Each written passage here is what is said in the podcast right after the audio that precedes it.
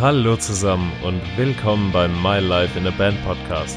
Ich bin Markus und hier reden wir über das Bandleben und das Chaos, das es mit sich bringt. Also, viel Spaß!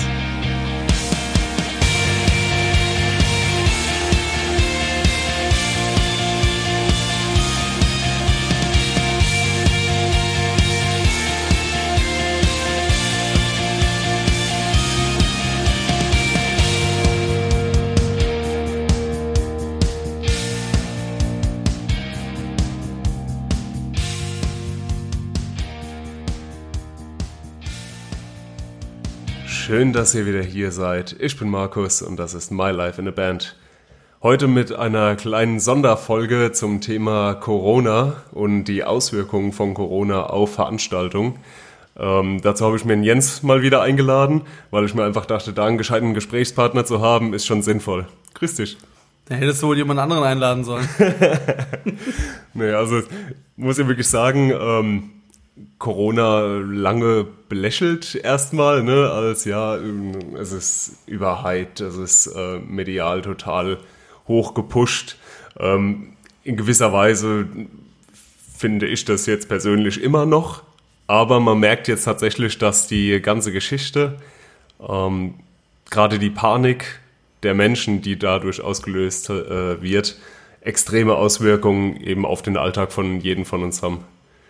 Also ähm, viele Veranstaltungen mit über 1000 Leuten wurden schon abgesagt und ähm, jetzt ist, denke ich, nur noch eine Frage der Zeit, bis dann eben wirklich auch Veranstaltungen mit weniger äh, Gästen abgesagt werden. Was meinst du?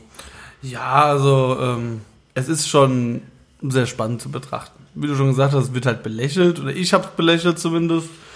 Ähm, wir tauschen uns ja auch öfter da mal drüber aus.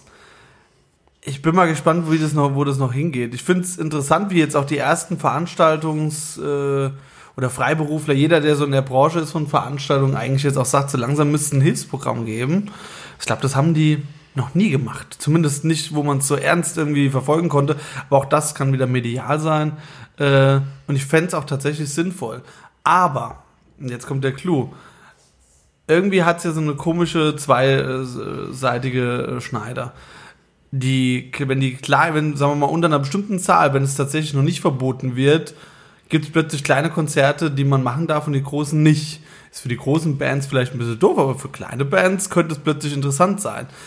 Wenn die Leute natürlich jetzt dann lieber doch daheim hocken bleiben, weil die Panik so groß ist, dann hat niemand gewonnen. Hm. Es ist also ganz spannend. Ich glaube, das Problem ist zurzeit, man kann es irgendwie noch nicht so richtig fassen.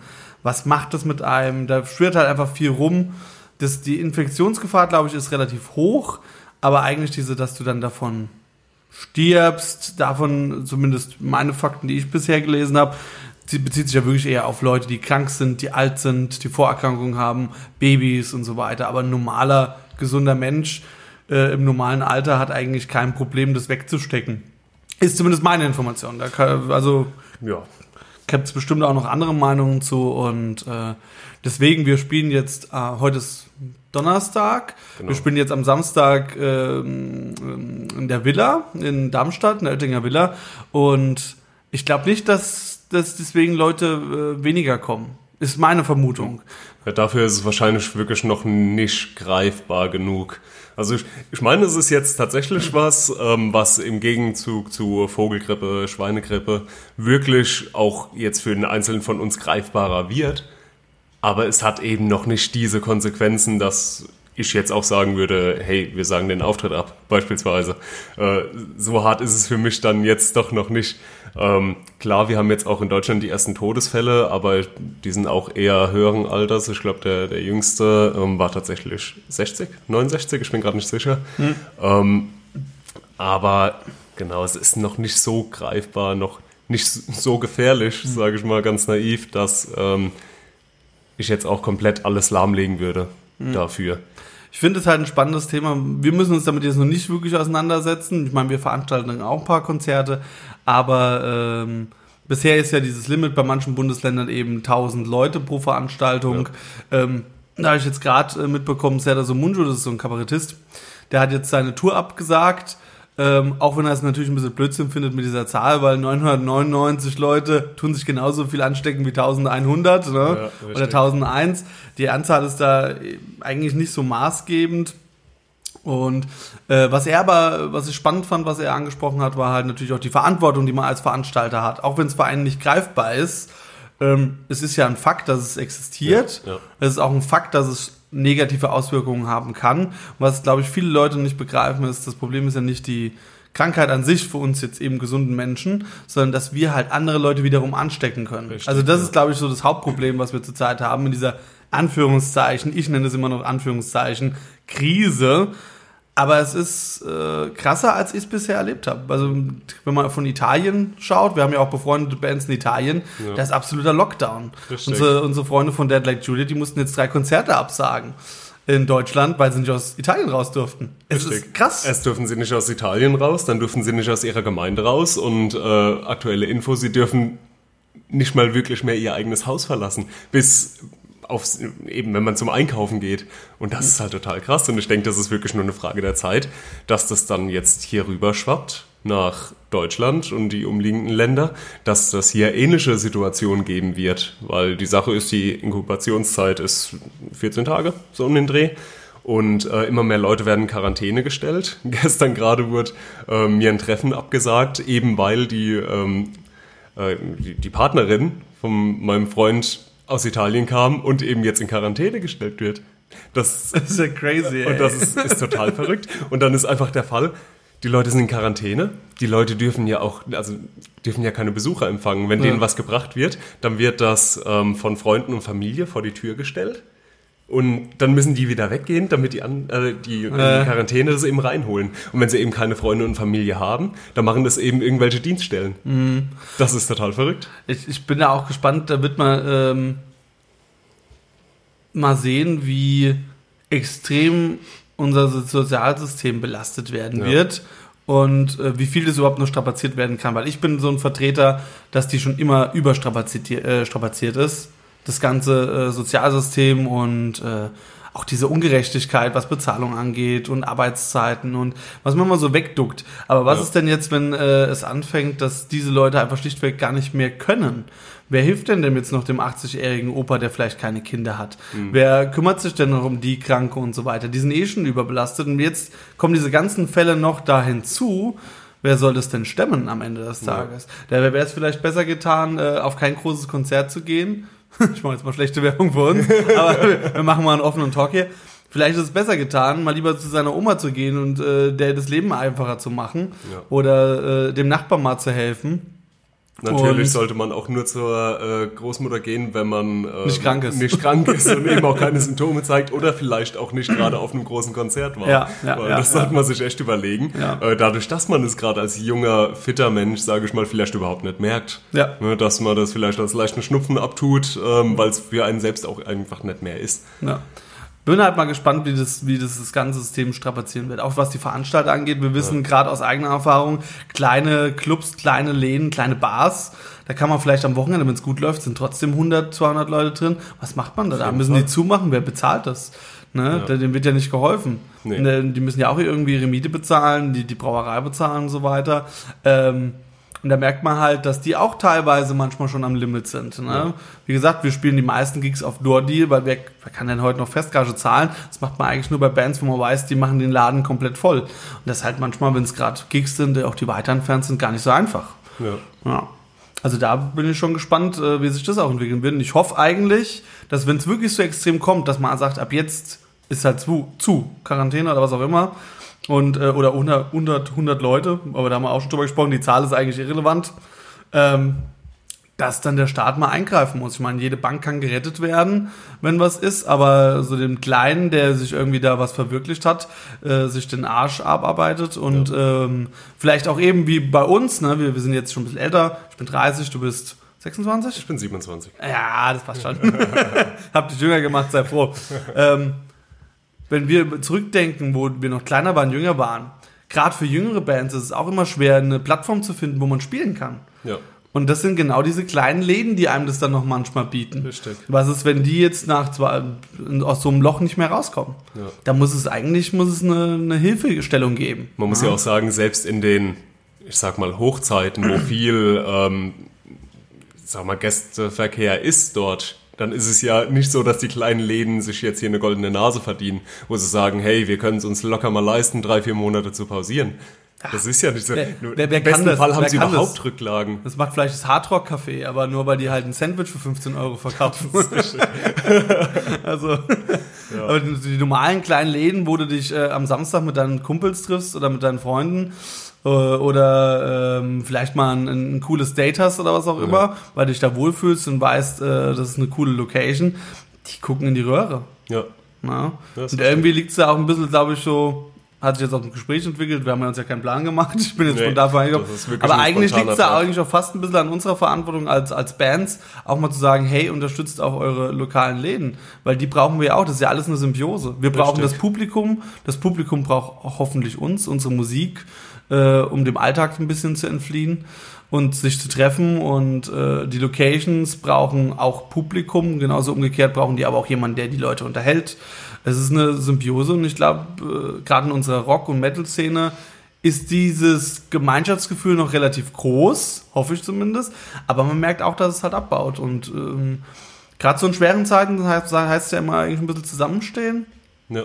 und ich hoffe, dass vielleicht, keine Ahnung, vielleicht nimmt man das ein bisschen mit, wenn man da so, ach, heute Abend würde ich gerne weggehen, aber ich kann nicht weg, weil ich da nicht rein darf, weil es zu viele Leute sind. Richtig. Aber vielleicht überlege ich mir das dann das nächste Mal in fünf Monaten, wenn die Welt wieder ein bisschen anders aussieht und denke mir, ach, vielleicht, keine Ahnung, gehe ich öfter mal hin, bevor es eben weg ist oder so. Ja, ich könnte mir das auch vorstellen, dass das so ein psychologischer Effekt ist. Das ist ja, wenn Winter ist, sehnt man sich nach dem Sommer, wenn Sommer ist, sehnt man sich nach dem Winter. Man, als Mensch will man ja häufig das, was man nicht haben kann. Ne? Oder Ja. am liebsten am, äh, ist es Verbote zu brechen und sowas. Ne? Das Ja, ist halt ja. das, was man immer will, immer will. Und wenn man jetzt sagt, okay, hey, ich würde mir wirklich mal wünschen, jetzt mal wieder auf ein Konzert zu gehen, dass das wirklich, weil es in dem Moment nicht funktioniert, die Lust wieder steigert, dann eben mal auf so Events zu gehen, auch wenn es kleine sind, auch wenn es irgendwelche lokalen Dinger sind, einfach weil man mal gelernt hat, wie es ist, wenn man eben keinen Zugriff auf diese, diese